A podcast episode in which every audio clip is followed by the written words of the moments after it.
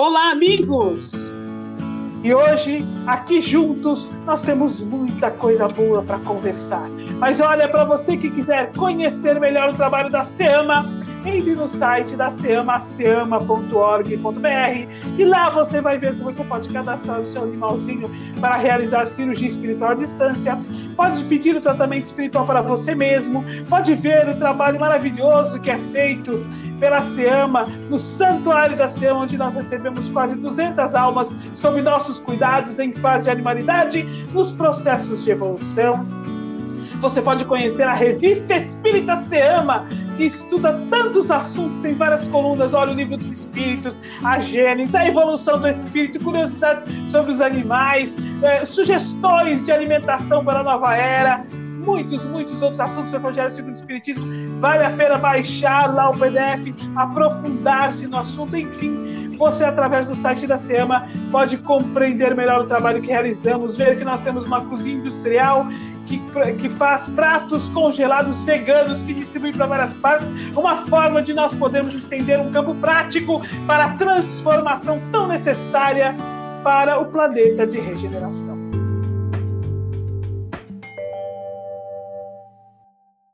Com imensa alegria, nós nos reunimos mais um dia para falarmos sobre doutrina espírita, sobre a alma dos animais, sobre os caminhos que se fazem em nosso planeta Terra, em nosso Brasil, coração do mundo pátria do Evangelho, a fim de fazer dos animais os nossos irmãos queridos aos olhos de toda a humanidade, a fim de que o conhecimento profundo e iluminado que nos traz a doutrina espírita possa se espalhar para os olhos humanos como um todo para o coração dos homens como um todo, de forma que os animais sejam realmente reconhecidos como nossos irmãos de jornada, como nossos parentes mais próximos, conforme nos diz Emmanuel no livro Emmanuel, traçando conosco os campos da evolução rumo à humanidade, enquanto nós, compreendendo estes irmãos queridos como espíritos em evolução, compreendendo-os como seres dotados de consciência, inteligência, sentimentos, emoções, livre-arbítrios, com capacidade de pensar,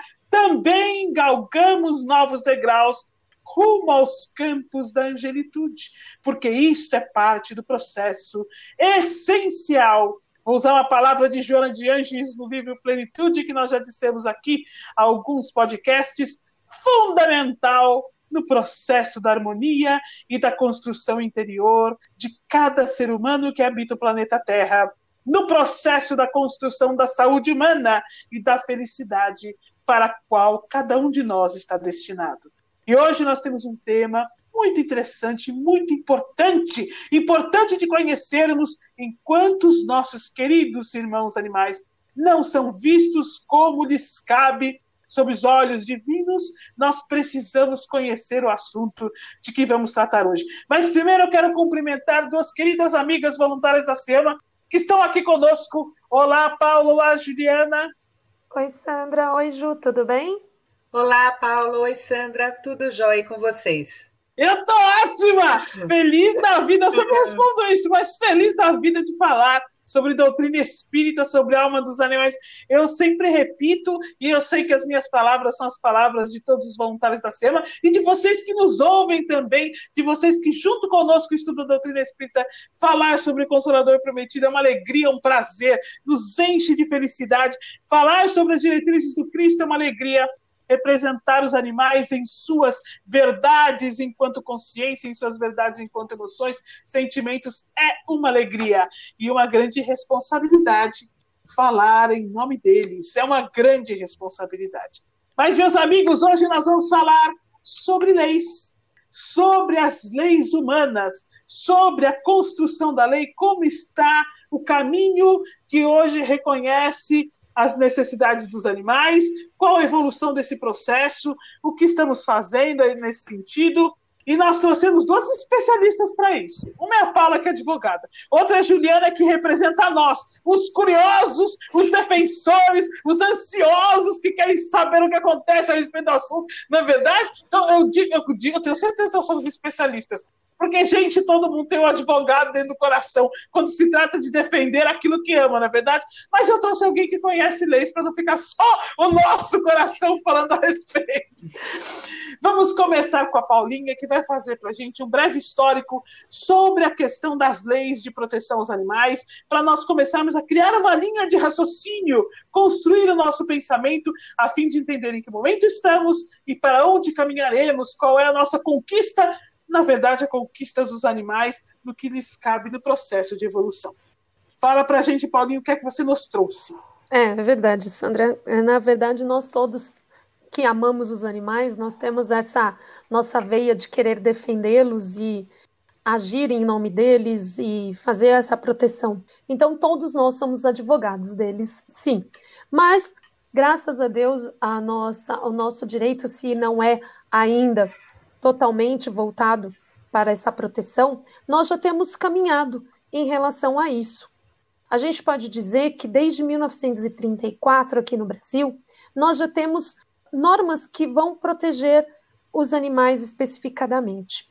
Então, uh, em 1934, no, no, governo, no governo da ditadura ainda de Getúlio Vargas, na primeira, ele já expediu um decreto federal que ele tinha força de lei. Para quem não entende, as leis são aprovadas pelo Congresso Nacional. Naquela época, o Congresso Nacional estava fechado, porque era a ditadura do, do Getúlio Vargas, mas ele expediu um decreto, esse decreto federal número 24.645 de 1934.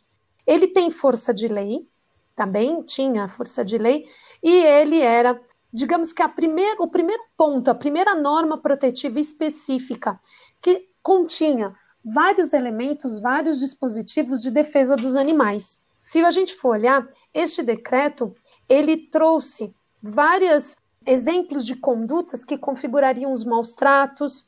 E no artigo 17 dele, ele dizia que ela, essa norma se aplica a todo e qualquer tipo de animal, não só os animais domésticos, aqueles nossos pets, mas a todos os animais.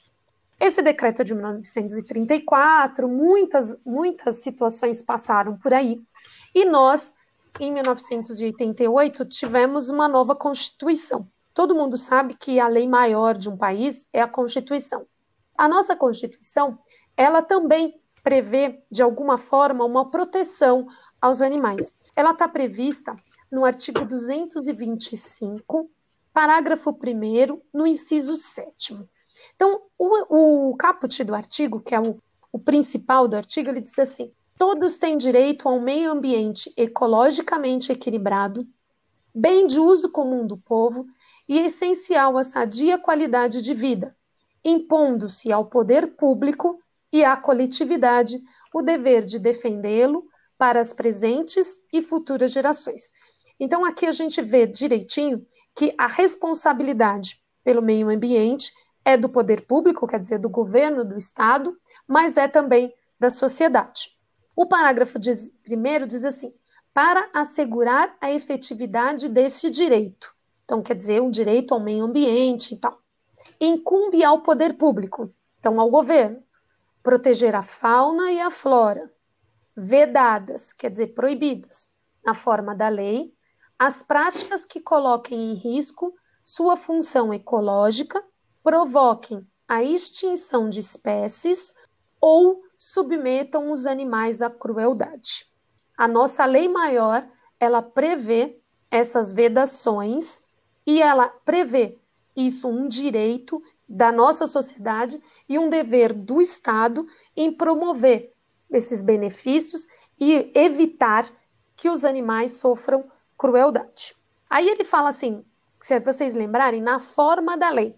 Então a Constituição ela dá esse direito, mas ela diz, olha, vai ser exercida na forma da lei. E essa lei, a Lei 9605 de 98. Anotem bem, Lei 9605 de 98, que é a Lei de Crimes Ambientais. Lá no artigo 32, ele penaliza a prática de qualquer ato de abuso, maus tratos, ferimentos, mutilações em animais silvestres, domésticos, domesticados, nativos ou exóticos. Vejam só, ele abarcou todas as qualificações que a gente tem de animais, não só aqueles nossos que vivem em nossas casas, né, os nossos cães, os nossos gatos, mas todos os animais. Agora, se a gente for olhar mais para frente, o tempo vai seguindo. Aqui no nosso estado, no estado de São Paulo, nós temos algumas leis estaduais que também estão voltadas à proteção animal. Nós temos a Lei Estadual número 11.977 de 2005, que é o Código Estadual de Proteção aos Animais, e a Lei 16.303 de 2016, em que essas queixas envolvendo maus tratos e crimes contra animais podem ser registrados em boletim de ocorrência na Delegacia Eletrônica de Proteção Animal do Estado de São Paulo, que são as DELPAS. Dentro da Secretaria de, de, de Segurança Pública, que é onde a gente faz essa, essas denúncias, existe uma divisão, que é a divisão de investigação sobre infrações e maus tratos animais e demais crimes contra o meio ambiente. Esse departamento ele foi criado em 2013 e ele é responsável pela investigação de abusos, maus tratos e atos de crueldade contra os animais. E agora, no ano de 2020, nós temos a última, a lei mais novinha, que foi sancionada agora há pouco tempo pelo presidente, que é a Lei Federal número 14.064 de 2020, em que ela, essa lei aumenta a pena para casos de maus tratos e abusos dos pets, dos nossos animais domésticos. Eu fiz um resumo mais ou menos, porque afinal a gente ficar ali citando todas essas leis, daqui a pouco o pessoal vai falar: não, mas eu não consigo acompanhar tudo isso. Então, essas são as principais que a gente pode usar para a gente discutir a partir de agora. O que, que vocês acham? Olha, eu acho que tá ótimo. Eu vou falar uma coisa importante. Você que está aí nos ouvindo está assim, meu Deus, qual lei eu gravo, qual lei eu anoto, perdi os números mas você fica calmo, fique calma, porque nós vamos bater um papo ao longo do nosso podcast e lá na frente a, nós vamos repetir aí uma questão que eu sei que levantou a orelha de todo mundo. Como eu faço se eu, se eu for testemunha de uma situação de maus tratos? Como eu caminho para fazer esse processo de denúncia? Nós vamos falar mais para frente, mais para o final da, do bate-papo que nós vamos fazer hoje. Então você não precisa ficar se preocupando em anotar todos os números que a Paulinha nos deu mais interessante nós observarmos como nós já estamos começando a progredir, não é verdade? Mas eu vou pedir para a Juliana agora falar um pouco para a gente, porque a gente ouve a lei e a gente fica até empolgado, né? Mas quem sabe um pouco de direito sabe que leis significam brechas também, não é verdade? É, e a questão não é só nós sabermos se o animal pode raciocinar como um humano, quando a gente fala de uma lei, mas que por eles serem seres sencientes, ou seja, que são capazes de sentir dor, medo, assim como nós, eles também são merecedores de igual consideração. Quando nós estamos falando das brechas das leis, são brechas muitas vezes que para nós, para o nosso cotidiano, para algumas pessoas passa desapercebido. Então eu posso dar como exemplo os animais que são utilizados hoje para entretenimento. Então, animais que vivem em zoológicos, animais que são utilizados para rodeios, para vaquejadas. Nós temos também os, os aquários, Hoje nós temos também as famosas fazendinhas que estão crescendo cada vez mais. Fora isso, agora a gente indo para um outro lado que agora começou a ser lembrado, a, a ser introduzido pelas pessoas, que são os animais que sofrem nos laboratórios. São os animais utilizados para testes. Então, quando nós falamos no estado de São Paulo, atualmente foi proibido os testes para cosméticos, mas quando a gente fala do restante do nosso país, não, como também tem os testes para medicamentos, testes para produtos de limpeza, são vários animais que vivem aprisionados em laboratórios. Nós também temos os animais que são utilizados para abate, que sofrem desde o início do seu nascimento até o transporte e até chegar muitas vezes no nosso prato. Então, algumas vezes, quando a gente fala de brechas, a gente lembra muito somente dos animais domésticos, dos pets, do cachorro e dos gatos. E a gente tem que começar a lembrar de todos os animais. É, meus amigos, as brechas que nós estamos falando, elas têm a ver com a cultura, com aquilo que nós aprendemos, com o que nós entendemos. Nós é, é, é vislumbramos os animais ainda sob um olhar que não está ligado à vida do espírito, mas está ligado àqueles com os quais nós convivemos mais intimamente. Por isso que eu gosto da doutrina espírita, porque ela nos amplia o olhar para um universo de entendimento, um universo de conhecimento, nos traz a visão acerca da vida do espírito, nos desloca do nosso cotidiano material, nos retira daquele, simplesmente do âmbito daquilo que nós aprendemos e herdamos ao longo do processo de vivência com a nossa família, com os nossos amigos, e como escola da alma nos obriga a repensar a maneira como nós vemos. A verdade é que as leis vão se construindo, mas é imprescindível que se modifique também a nossa cultura. E eu vou dizer uma coisa importante para nós pensarmos: a nossa cultura espiritual. Precisamos adquirir uma nova cultura traduzida pela cultura espiritual, a cultura do espírito, entendimento da vida do espírito. Então, o convite para que nós que estamos aqui construindo uma linha de raciocínio tão ligada à construção das leis humanas, que vão se direcionar para a forma como a sociedade vai evoluindo. E é claro, é nítido que mudou-se a relação que nós mantemos com os animais. Eu tenho uma brincadeira que eu faço que eu digo que o animal saiu lá do quintal, pulou direto para a nossa cama, da maneira como nós nos relacionamos com eles. Antes a gente chegava em casa, né, e 20, 30 anos atrás, passava pelo quintal, cumprimentava o cachorro, falava com o gato, entrava em casa, fechava a porta, ficava todo mundo lá de fora. Agora a gente chega em casa, eles estão dentro de casa, decidem se nós vamos deitar na cama, de que lado vamos deitar na cama, como vamos sentar no sofá, que hora que eles vão comer primeiro, e nós fazemos tudo que eles querem, e, e eles fazem tudo que nós queremos, porque a relação agora é de espírito para espírito. Então, as leis vão sendo construídas, as leis humanas, de acordo com essas modificações da sociedade, que vem exigindo um olhar diferenciado para os animais, porque vem notando, notando com aquele olhar do próprio Kardec sem saber. Kardec, um observador por excelência, Kardec, um pedagogo por excelência, nós vamos observando os animais que conosco convivem, nos fascinando com a sua capacidade de amar, de sentir a inteligência, a graciosidade, a criatividade e isso vai fazendo que a sociedade em geral, somando estas observações, comece a pensar numa nova forma de se relacionar com os animais. Mas é claro que, enquanto nós ainda nos relacionamos de forma diferenciada com os nossos pets, que eu vou usar aí um termo comum, né, popular, e com os outros animais do planeta, as leis vão se traduzindo dentro desse processo. As leis de defesa, por exemplo, do meio ambiente, ainda são pautadas na necessidade do homem que o meio ambiente seja preservado, e por isso as leis são mais rígidas nesse sentido.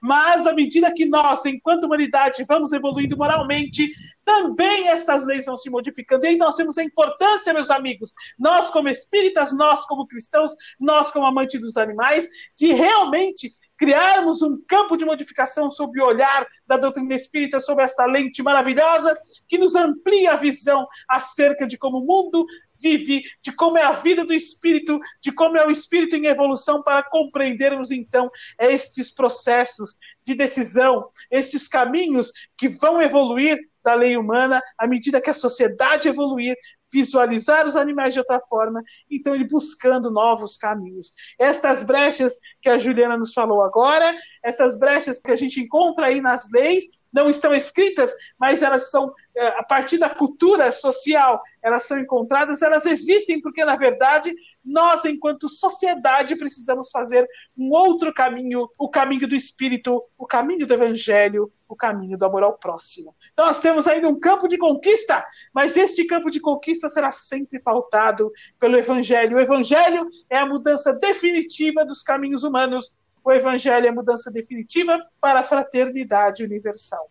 Mas olha, meus amigos, dando continuidade à nossa discussão sobre leis, nós estávamos aqui conversando nos bastidores, porque eu volto a dizer, nós temos bastidores. E a Juliana fez uma pergunta interessante para a Paulinha e eu achei interessante da gente trazer, porque com certeza é uma pergunta que caberá a você que está aí nos ouvindo que é justamente, eu não vou nem falar a pergunta, vou passar para a Juliana para ela fazer a pergunta para Paula dar continuidade. Paula, surgiu uma dúvida. Em 2019, ano passado, o Senado aprovou um projeto de lei que classifica os animais como sujeitos de direitos e não mais como coisas. Mas afinal, o que é sujeito de direito? Qual é o benefício disso para os animais? Tá, vamos lá, Ju. Em primeiro lugar, esse projeto de lei que você está mencionando de 2019, na verdade, ele já está caminhando desde 2013. Ele só foi uma mudança de número, é, coisas do nosso Congresso Nacional, né? Na verdade, essa lei ela tem como objetivo alterar o Código Civil. Todo mundo sabe que o nosso Código Civil é todo o nosso arcabouço das relações em que nós temos na, na nossa sociedade. Elas estão escritas primeiro na Constituição e depois no Código Civil. Então, lá no Código Civil, nesse artigo 82, há menção que os animais são objetos, são coisas. Porque a gente fala que dentro do direito você tem as pessoas e as coisas. Então, você tem inclusive o direito das coisas. Então, os animais foram classificados neste artigo 82 como uma coisa, como um bem, tá? Essa lei, ela vem alterar esse artigo 82 para fazer constar lá no parágrafo único em que os animais são sujeitos de direito. Aí você me pergunta, o que, que é sujeito de direito? Na verdade, ele é uma questão criada pelo ordenamento jurídico. Então, quer dizer, sujeito de direito é o que o nosso ordenamento determina ou atribui como uma faculdade de adquirir ou exercer um direito. E a questão de assumir ou cumprir obrigações. Isso é uma, uma descrição, um, um conceito de sujeito de direito. Então, o sujeito de direito é o que o nosso ordenamento, quer dizer, o que são as nossas leis dizendo para a gente: olha, determinada situação, ou determinada pessoa, ou determinado ser, ele é capaz de assumir e exercer direitos, ao mesmo tempo de ter as obrigações, né? Porque tem sempre essa situação. Quando eles consideram que os animais eles deixam de ser coisas, eles não são mais apropriados. Eles, a partir de agora, ele tem direito a ser oponível aos outros. Então, quer dizer, ele tem direito a ser defendido. Ele não é defendido em relação a um outro ser humano. Por exemplo, quando maltrata um animal, você teria que tirar do dono, né? Essa questão, a gente chama dono, porque é o domínio da questão no direito, mas na verdade ele é tutor. Mas para o direito ele é um dono, ele é um possuidor, ele é um proprietário. Se você entender ele como um sujeito de direito capaz de ter direito, ele deixa de ser uma coisa, uma ser uma propriedade e é, aí sim o próprio direito passa a não ver mais como proprietário, mas como um tutor. É a essa nuance que é muito importante. Então, agora a gente vai tratá-los como sujeitos, como eles mesmos, seus próprios direitos. Claro, eles não podem exercer o direito sozinho, né? Ele precisa de um tutor, ele precisa do Ministério Público, mas tudo bem. Agora ele é oponível, quer dizer, ele pode se opor a qualquer um, ele pode ser defendido por si só. E a gente vê exemplos disso quando a gente trata em outras questões. Mas afinal, Paula, aqui no Brasil, o animal é sujeito de direito ou não é? Ainda não, Ju. Lembra que eu falei? Esse é um projeto de lei. Ele ainda está tramitando no Congresso Nacional. Na verdade, ele está parado hoje no, no nosso Senado, aguardando a sua tramitação naquela casa. No entanto, agora em julho de 2020, houve um requerimento pedindo que essa discussão ela entre em regime de urgência. É uma situação para que seja apressado, porque já passou por várias comissões, né? Como todo o projeto de lei dentro do Senado, dentro da Câmara, ele passa em várias situações. Mas quando ele é pedido um regime de urgência, quer dizer que ele pode cortar alguns caminhos.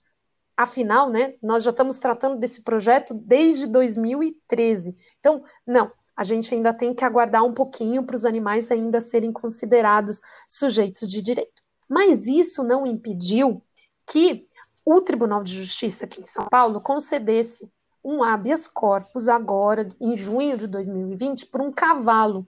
O que, que acontece? Esse cavalo ele tinha uma doença que essa doença é considerada não curável. Então, esse cavalo iria para um, uma eutanásia, um sacrifício porque ele estava muito doente.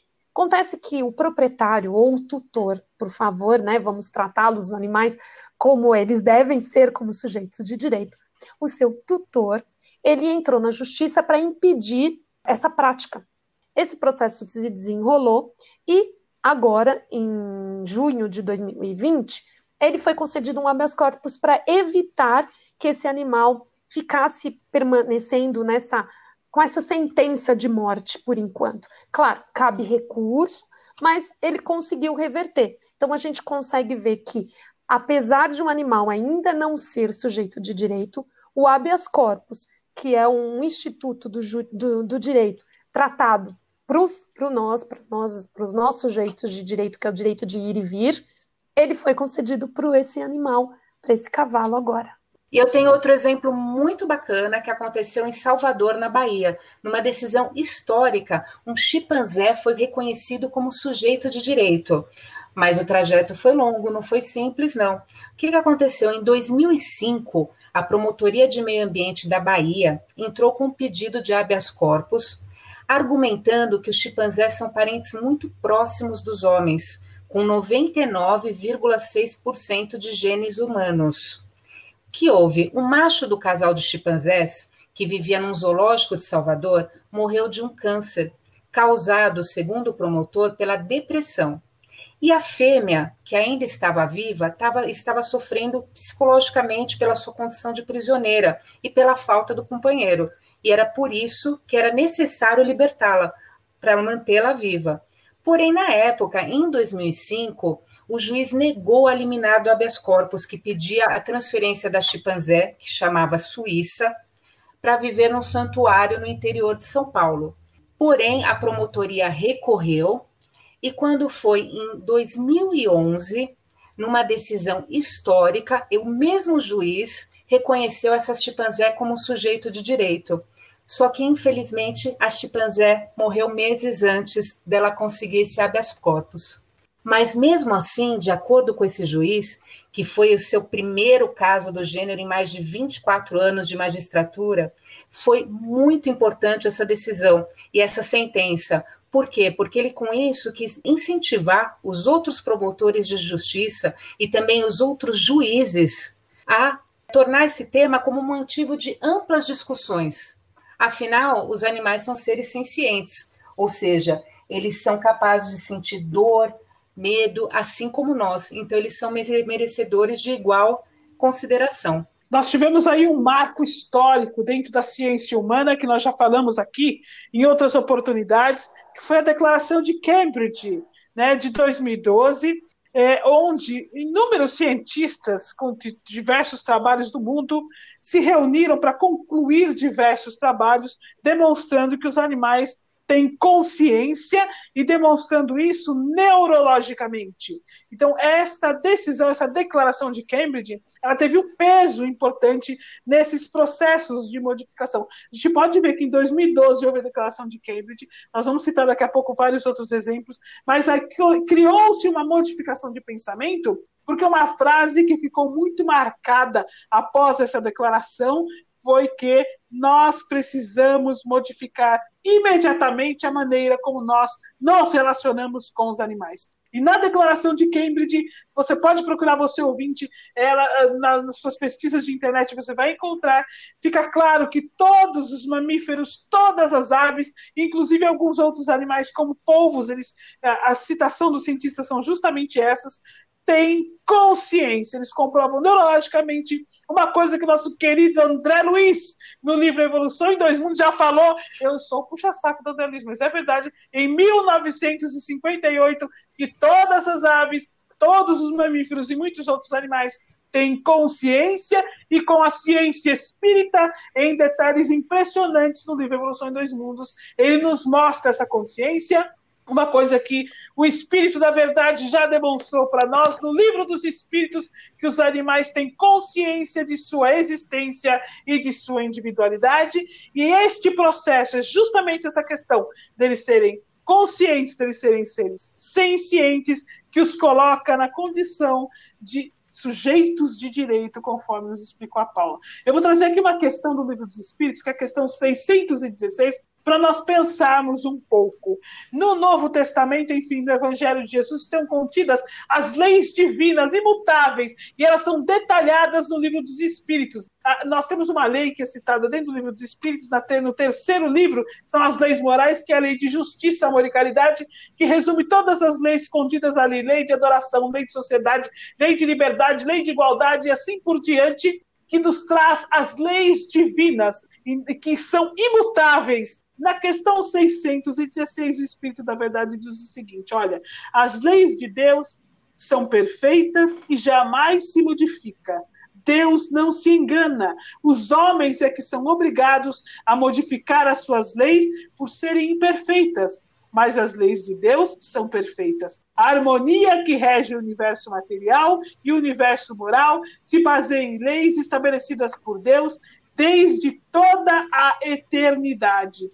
E aí nós vamos, a partir do momento que nós conseguimos compreender realmente o processo de evolução do espírito, entender os animais como espíritos em evolução, como nós, que foram criados da mesma maneira, tiveram a mesma origem, caminham para o mesmo processo, nós entendemos que cabe a eles o mesmo direito à evolução, à reencarnação, ao amor, à solidariedade, à fraternidade, ao amparo, à caridade, que nós, enquanto espíritos em evolução, também temos. Né? Vou trazer aqui uma colocação do livro Plenitude, Joana de Ângeles, psicografia de Valdo Pereira Franco, em que ela fala assim: olha, para nós pensarmos nas nossas leis evoluindo, para nós abrirmos o campo para o próximo assunto que nós vamos falar ainda agora, daqui a pouquinho, para nós compreendermos o animal. Na lei, ele é sujeito de direito.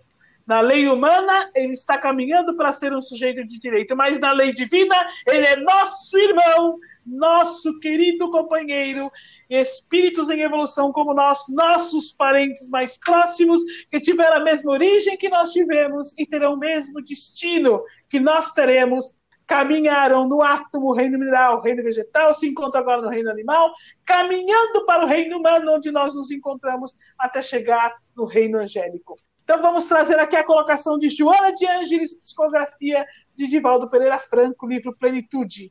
Em toda a criação vige a lei de igualdade, graças à qual ninguém frui de felicidade em caráter de exceção. Então, meus amigos, sob a ótica do espírito, os animais têm os mesmos direitos à reencarnação, ao amor ao próximo, à solidariedade, à fraternidade, à evolução que nós, enquanto espíritos em evolução, temos também. Sob a ótica do espírito, nossos deveres são mais profundos que os deveres deles, porquanto somos espíritos em estágio evolutivo superior ao deles, e precisamos assumir este papel de espíritos que conhecem a Deus, de espíritos que conhecem a evolução, de espíritos que compreendem a evolução para a consciência cósmica, de espíritos que entendem que caminhamos para um planeta de regeneração, de espíritos que compreendem o espírito além do corpo, a imortalidade e o processo de desenvolvimento da consciência. É imprescindível tomarmos este papel para nós, imprescindível compreendermos que a nós cabe o papel de quem estende as mãos e auxilia, ampara e não explora, não maltrata, não é cruel. Então, quando nós vemos este processo, entendemos que as leis humanas caminham na direção das leis divinas, mas na lei divina, o animal é um espírito em evolução, nossos irmãos em evolução. Eu queria agora que a Paula e a Juliana nos falassem um pouco sobre este processo no mundo, sobre como as leis estão evoluindo no mundo, sobre os caminhos, e a gente pode até sonhar um pouco, né? Sobre os caminhos que nós já conquistamos e que nós ainda podemos conquistar. Enquanto você estava falando, eu estava anotando, mas eu estava lendo. É, nesse acórdão, o desembargador, ao falar sobre esse habeas corpus, ele diz exatamente isso que você disse nessas palavras, só que nós estamos tratando de um acórdão jurídico, veja só. A moderna formulação dogmática dos direitos dos animais, embora em ascendente compasso de evolução e aprimoramento, tanto teorético quanto legislativo, já consagra entre mentes alguns direitos fundamentais igualmente intocáveis, como o direito à vida, à liberdade, conferindo-lhes tal dignidade existencial dentro da escala biológica que impede figurem como receptáculos de quaisquer atos de crueldade, ainda que para fins científicos ou sanitários, e que a abolição do especicismo se insere como uma das mais notáveis conquistas em prol da espiritualização do planeta. Isso diz o desembargador. E olha, a Ju tem outros exemplos em outros lugares do mundo que também já reconhecem essa situação, né, Ju? Hoje nós temos alguns países, como a França, a Suíça, a Nova Zelândia, a Alemanha, que já reconhecem os animais como sujeitos de direito. Só que eu, eu gosto muito de citar dois exemplos que eu acho muito bacanas, que são verdadeiros exemplos para que, que mostram que nós temos que realmente ir atrás, brigar pelos direitos dos animais, que são exemplos da Argentina que a Argentina já faz tempo que os animais são considerados como sujeitos de direito. E o que acontece? isso começou em 2014, quando em uma sentença histórica para o movimento animalista argentina, e possivelmente uma decisão, foi um acontecimento histórico para toda a América Latina, quando a Câmara da Argentina, num caminho trilhado aí pela ONG, foi além da coragem eles foram pelo caminho correto, que é o caminho jurídico, a favor do reconhecimento moral e legal dos direitos dos animais. Como que começou isso? Na realidade, eles fizeram, eles deram a sua última cartada perante o tribunal argentino e saíram vitoriosos, deixando claro que o habeas corpus constitui uma legítima ferramenta constitucional para questionar a privação ilegal de liberdade dos grandes primatas e de todos os animais não humanos, quando os seus direitos forem violados. Então, a partir de dezembro de 2014, na Argentina, os animais foram considerados sujeitos de direito. Mas o que, que incentivou eles a fazerem isso? O que incentivou eles foi a orangotango Sandra. Após a justiça da Argentina ter negado um habeas corpus para Sandra, que falando um pouquinho dessa orangotango, ela nasceu num zoológico na Alemanha, onde viveu sempre solitária, e aos nove anos ela foi vendida para o zoológico de Buenos Aires na Argentina. Essa ONG considerou que a situação da Sandra era viver numa caixa de concreto, foi o tema que eles utilizaram. E era intolerável que ela continuasse com essa vida. E recorrer aos tribunais para exigir que ela deixasse de ser considerada como uma coisa, um objeto, conforme era estabelecido o Código Civil da Argentina. Tentaram habeas corpus e foi negado. Por isso, então, que eles começaram essa luta para que os animais fossem reconhecidos como um sujeito de direito. E daí o que aconteceu? Quando foi em outubro de 2015, a nova sentença foi emitida. Sandra foi reconhecida como um sujeito de direito, ou seja, que ela não era mais um objeto. E o governo da cidade de Buenos Aires, que seria o dono do zoológico de Buenos Aires, e, portanto, da orangotango, recebeu a ordem de garantir ao animal as condições naturais de seu habitat e as atividades necessárias para preservar suas habilidades. O Ministério Público recorreu, mas não adiantou, porque a juiz considerou que nada impede de considerar esses tipos de animais como sujeitos de direito, sujeitos não humanos, então, foi a partir daí que a Sandra foi reconhecida como uma pessoa não humana e lhe foi concedido um habeas corpus, pelo qual qualquer detido pode exigir comparecer perante um juiz para que este determine sobre a legalidade da sua privação de liberdade. Não sei se expliquei bem, Paulo, o que é um habeas corpus. Qualquer coisa você me corrige. Não, explicou direitinho, Ju. Tá, olha, já tô, como diz, já tô tendo a concorrência. e o que, que foi positivo ainda esse habeas corpus para orangotango Sandra?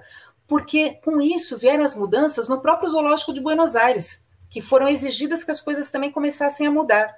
Então, os animais trancados no zoológico e longe do seu ambiente natural, que muitas vezes para algumas pessoas parece ser um ambiente educativo, divertido, muitas vezes é cruel então, em junho de 2016, o governo de Buenos Aires anunciou que o zoológico iria se tornar um ecoparque. E com isso, todos os animais foram transferidos para adaptação. E o mais interessante disso tudo foi que a juíza que cuidou do caso da orangotango se apegou a ela. Tanto é que, para a transferência dela, ela exigiu que fosse feito um check-up nela, ou seja, fossem feitos exames de saúde. Ela acompanhou pessoalmente esses exames, e há testemunhas que dizem que até ela ficou, a, a orangotango com sonífero, ela ficou adormecida, mas há quem diga que a juíza ficou o tempo todo até de mãos dadas com ela.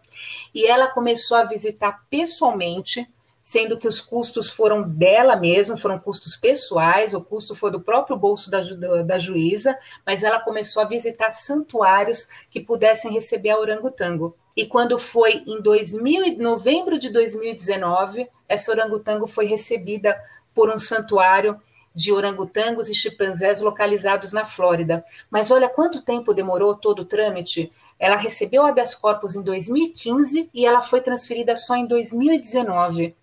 Essa orangotango ela tem mais de 30 anos. E agora já, desde o ano passado, desde 2019, que ela está tendo uma vida melhor, uma vida digna. Agora, um outro exemplo muito bacana, também na Argentina, é com a chimpanzé Cecília. Contando um pouquinho a história dela, há quase 20 anos, a chimpanzé Cecília nasceu em cativeiro e desde então ela foi mantida em uma jaula de cimento em um zoológico em Mendonça, também na Argentina, como eu disse. Por toda a sua vida, ela jamais tinha colocado os pés num pedaço de terra, vocês acreditam? E depois que os seus pais e sua irmã morreram, que também viviam antes no zoológico, ela passou a viver na mais completa solidão. E com isso ela ficou depressiva. Então, a mesma ONG que solicitou o habeas corpus para, para orangotango Sandra também entrou com um pedido de habeas corpus para a chimpanzé Cecília e depois de uma briga de mais de um ano, conseguiu esse direito para ela também. O que acontece? Uma coisa muito bacana também que ocorreu. Ela foi transferida para um santuário aqui no Brasil, um santuário localizado no interior de São Paulo. E um dos argumentos utilizados para o habeas corpus da chimpanzé, Cecília, justamente foi que, de acordo com as pesquisas científicas, os chimpanzés têm um código genético extremamente parecido com o dos humanos e tem algumas reações e atitudes parecidas com a nossa, como a comunicação e o sofrimento. Então, com isso, eles fizeram a ligação e a argumentação de mostrar que, além dela estar vivendo em condições precárias no zoológico, ela estava em sofrimento pela perda da família e por ela estar vivendo lá sozinha. É, meus amigos, nosso sonho é que essa situação se estenda a todos os animais, mas nosso sonho de verdade é que eu vou abrir o coração antes da gente dar continuidade, porque nós estamos caminhando para o nosso finzinho do podcast, é que nós nem precisemos pedir habeas corpus né, para os animais. Nosso sonho de verdade, eu tenho certeza que é o caminho do planeta de regeneração é que nós cheguemos um momento em que eles não precisem ser libertados porque vivem livres, em que eles não precisem ser representados em seus direitos e não serem maltratados, porque o homem os compreende como irmãos, fraternalmente como irmãos, então não precisarão que nós os representemos nesse sentido porque a humanidade como um todo estenderá as mãos para eles em seu processo de evolução. Mas enquanto isso, as leis humanas precisam caminhar para que, enquanto o homem não compreende o Evangelho do Cristo, não compreende o Espírito, não entende o processo de desenvolvimento da consciência, nem o seu papel como Senhor que ama, que cuida e que ampara, as leis caminhem na direção de que eles sejam, sim, cuidados pela sociedade como um todo. Nós temos outras conquistas, inclusive no Brasil, que a Paula vai poder falar um sim, pouco para nós. E aí, eu já vou pedir para ela responder uma pergunta que eu sei que o nosso ouvinte está aí. Ó. Como eu faço se eu quiser fazer uma denúncia? Era exatamente é isso que eu ia falar, Sandra. Aqui em São Paulo, nós temos a DELPA, que é a Delegacia Eletrônica de Proteção Animal. Essa situação, a gente pode fazer as denúncias pela internet permitindo também a inclusão de fotos, vídeos e documentos de comprovação de maus tratos. Lembre-se, todas as vezes que nós vamos fazer alguma denúncia, nós temos que juntar comprovantes disso, fotos, vídeos, testemunhas. Testemunhas é mais difícil, mas se a gente conseguir toda essa documentação, isso daí é muito importante. Lembre-se, a denúncia ela deve estar sempre acompanhada de comprovação. Em São Paulo, nós temos as delegacias eletrônicas. No entanto, nos outros estados ou mesmo fora do país, a gente deve procurar um órgão especializado ou uma delegacia de polícia. E lá nós devemos solicitar a lavratura de um boletim ou de um termo circunstanciado. Aqui no Brasil, a gente tem em nossas mãos a Lei 9.605 e especificamente o artigo 32, que vai falar a respeito de maus tratos, de abuso e de tudo isso. Então, a gente leva essa lei conosco para aqueles que não conhecem, quando nós não estamos tratando de departamentos especializados, porque a gente sabe, os nossos escrivãos, os nossos delegados talvez não conheçam essa legislação específica. Então, vamos levar conosco. E lembre-se, toda descrição, a gente deve descrever o máximo a, a situação que está acontecendo, para que fique bem claro o processo de abuso ou de maus tratos. E é claro, sempre subsidiando com o nosso a nossa comprovação. Fotos, vídeos, documento, testemunha, o que for. É muito importante. Meus amigos, nós já estamos chegando ao final do nosso podcast, que daria assunto para muitos podcasts, né? Mas aí nós já conseguimos formatar uma linha de raciocínio, compreender este processo. E eu tenho certeza que nós vamos atualizar esse podcast em outras situações, porque as leis vão continuar progredindo e com este progresso nós viremos aí discutindo novos caminhos, novas situações, enquanto as leis humanas vão se aproximando das leis divinas. Eu vou pedir para que a Juliana e depois a Paula façam suas considerações finais para que nós possamos ir encerrando a nossa discussão de hoje. Bom, eu acredito que seja muito importante, além de nós conhecermos a lei, nós conhecermos os direitos dos animais, nós fazermos também a nossa parte. Como a gente disse lá no comecinho do podcast, nós temos as nossas brechas, né? Nós temos, o nosso país tem as brechas. Então, se cada um fizer a sua parte, começar a evitar o entretenimento com os animais, começar a evitar os produtos que são testados em animais, começar a evitar lugares que promovem exploração animal, começar também a evitar o comércio de animais, ou seja, se cada um fizer a sua parte, tudo fica mais fácil. Tudo facilita para que as leis também sejam cumpridas. Então, muitas vezes, não basta somente a gente ter, nós termos as leis, nós também precisamos fazer o nosso papel. Isso é da consciência de cada um, de como nós dissemos, de lembrar que todos os animais são seres sencientes, ou seja, eles sentem medo, sentem dor, assim como nós. Isso mesmo, Ju. Se nós queremos uma, uma sociedade justa, se nós queremos a humanidade, quer que a humanidade seja mais evoluída, a gente também tem que fazer por ser. Então, nós temos que fazer, exercer aqui enquanto encarnados. Nós não vamos esperar nós estarmos no plano espiritual para evoluir. Nós temos que querer a sociedade evoluída enquanto encarnados, sim, aqui neste planeta. É nosso trabalho fazer isso. Então, claro, nosso sonho é de que a gente não precise mais de habeas corpus para nenhum animal, que a gente não precise mais de habeas corpus nenhum para nenhum ser humano, que na verdade o direito à vida, o direito à liberdade, o direito à existência digna, ela independe dessas situações. Então, sim, o direito um dia vai ser o mesmo direito que é o direito divino, que são essas leis divinas e eternas. Assim a gente espera.